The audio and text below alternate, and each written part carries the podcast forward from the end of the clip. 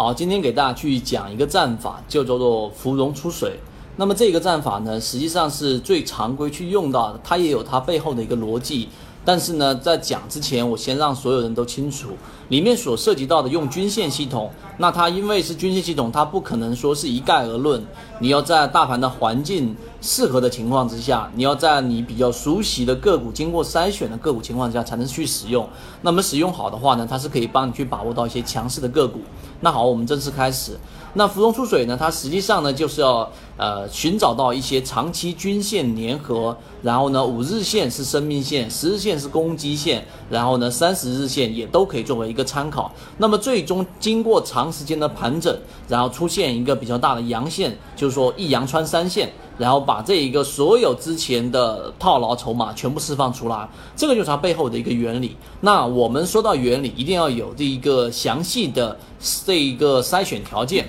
那我们给大家说一说，第一个，在上涨之前一定要出现过地量，这一只个股的一个地量。那出现地量的原因呢，是因为它长时间的，当所有的持有这只个股的散户已经不愿意在里面去啊，这一个处于心理的临界点，这个时候一个涨停板会释放出很多的筹码，并且会引起跟风。所以在上涨之前一定要出现地量，并且上涨幅度要在百分之五以上，这是第一个。第二个，涨停之前呢，它要有一些碎步上行的小阳线。小阳线碎步上行呢，实际上是可以表现出持有这一只个股的散户心理状态，这是第二个条件。第三个呢，啊，由于五日线跟十日线是比较短周期的这一种均线，你就可以五日线跟十日线粘合的时候呢，在有或者是交错的时候形成一个买点，那么在这个位置去买入。这里面要强调的是，当当个股它的这个涨幅已经突破了。就是离这个五日均线超过百分之五或者百分之八的时候，就不要再追了。这个时候极其容易买到高位，一定是要在粘合的位置，K 线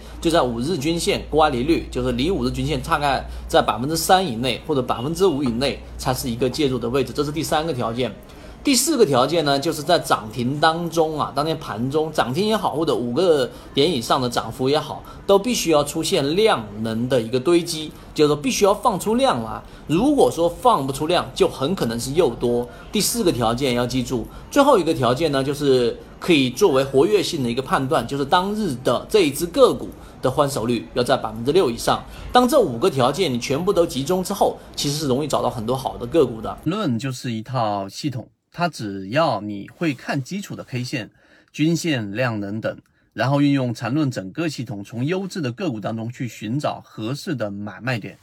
圈子有完整的系统专栏、视频、图文讲解，一步关注老莫财经公众平台，进一步系统学习。